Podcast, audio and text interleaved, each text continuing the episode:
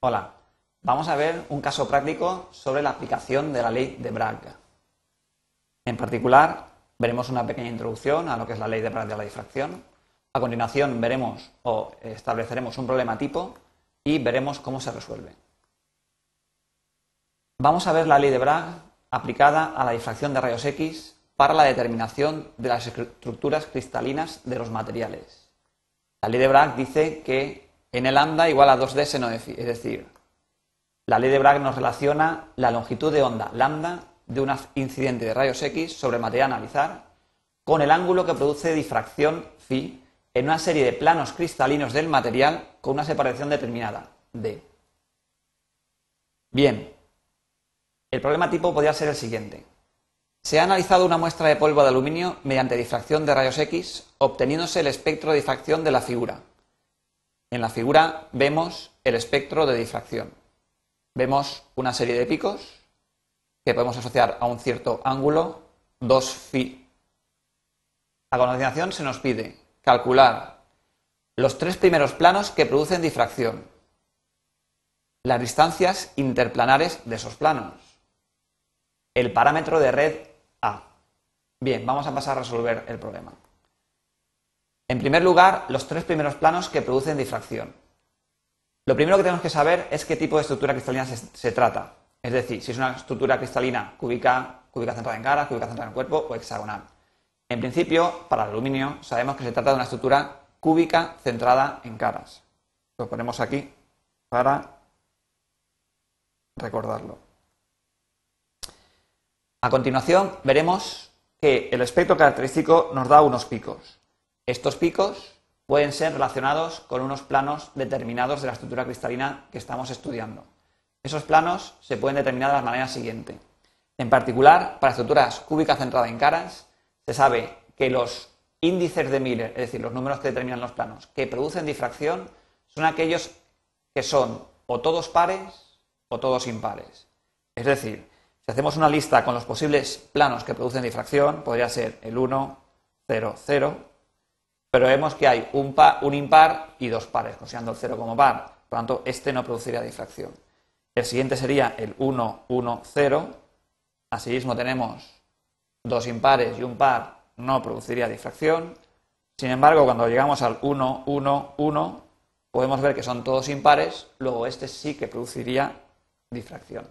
Y correspondería al primer pico. Es decir, este pico de aquí es el pico correspondiente al plano 1, 1, 1. Procediendo sucesivamente de esa manera, podemos ir siguiendo, seguimos poniendo planos y vemos que el siguiente sería, pasamos ya al 2, 0, 0, y aquí otra vez observamos par, par y par, por lo tanto, todos pares sí que produce difracción. Ese sería el siguiente plano. Si continuamos, tenemos 2, 1, 0, par, impar, no vale. 2, 1, 1, par, impar, no vale. Y el siguiente, 2, 2, 0, par, par, par. Sería válido. Luego, este sería el tercer pico. 2, 2, 0. Ya tenemos determinados los tres primeros, los índices de Miller de los tres primeros picos que producen difracción en una estructura cúbica centrada en caras como la del aluminio. A continuación, tenemos que calcular las distancias interplanares. Y aquí es donde vamos a aplicar la ley de Bragg, que recordemos que es, nos decía, n lambda igual a 2d seno de phi. Bien, lo primero que tenemos que hacer es obtener los ángulos de difracción del espectro. Es decir, el primer pico ocurre a 38,6 grados, el segundo 44,9 grados, etcétera tenemos que fijarnos que el, difractograma, es decir, el gráfico de difracción, siempre nos va a venir indicado según el ángulo 2 phi, es decir, el doble del ángulo que luego aplicaremos en la ley de Bragg.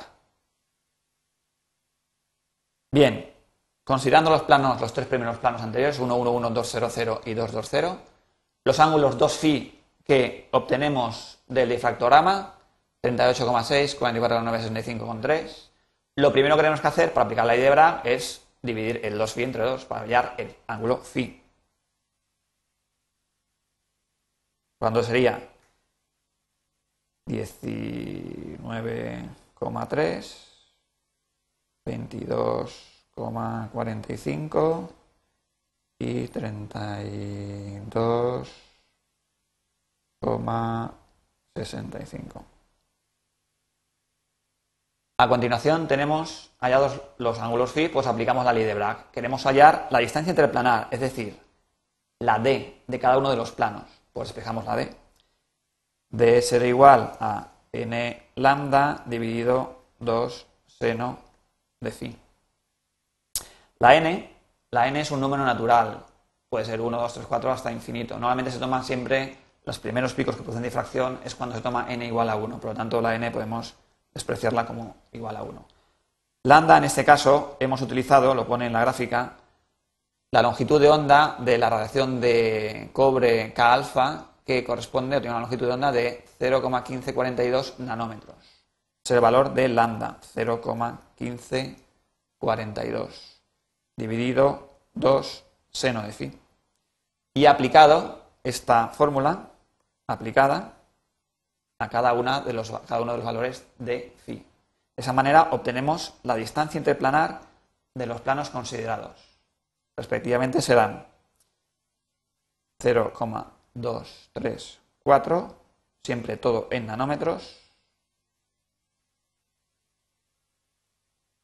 0,202 y 0,143. Estas son las distancias interplanares. Podemos observar cómo efectivamente conforme los índices van siendo superiores, los planos están más juntos.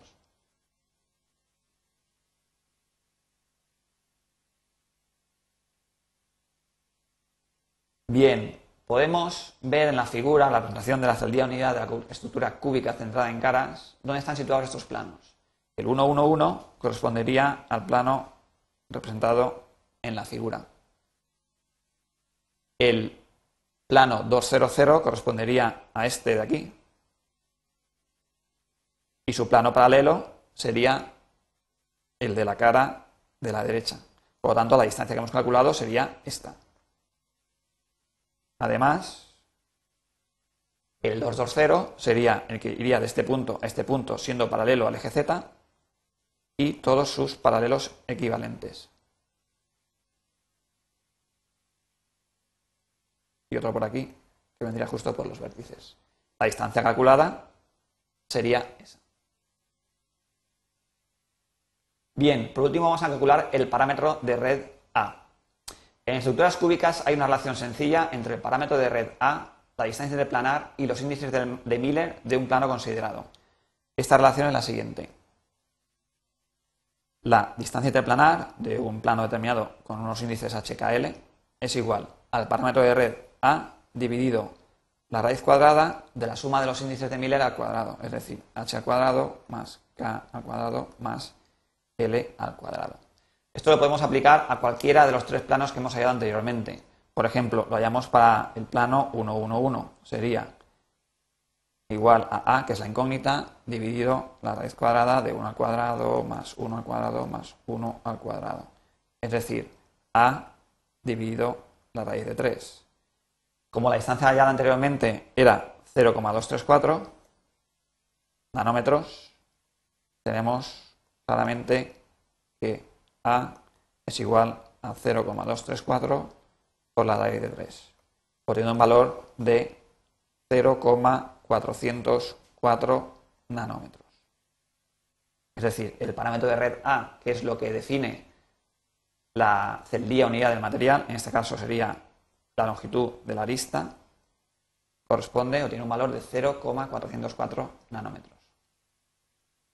Bien, como resumen diremos que hemos aplicado la ley de Bragg de difracción para determinar la estructura cristalina del aluminio y en particular hemos hallado las distancias interplanares de distintos planos que dan difracción y el parámetro de red A característico de la celdilla unidad y por lo tanto de la estructura cristalina del material. Gracias por vuestra atención.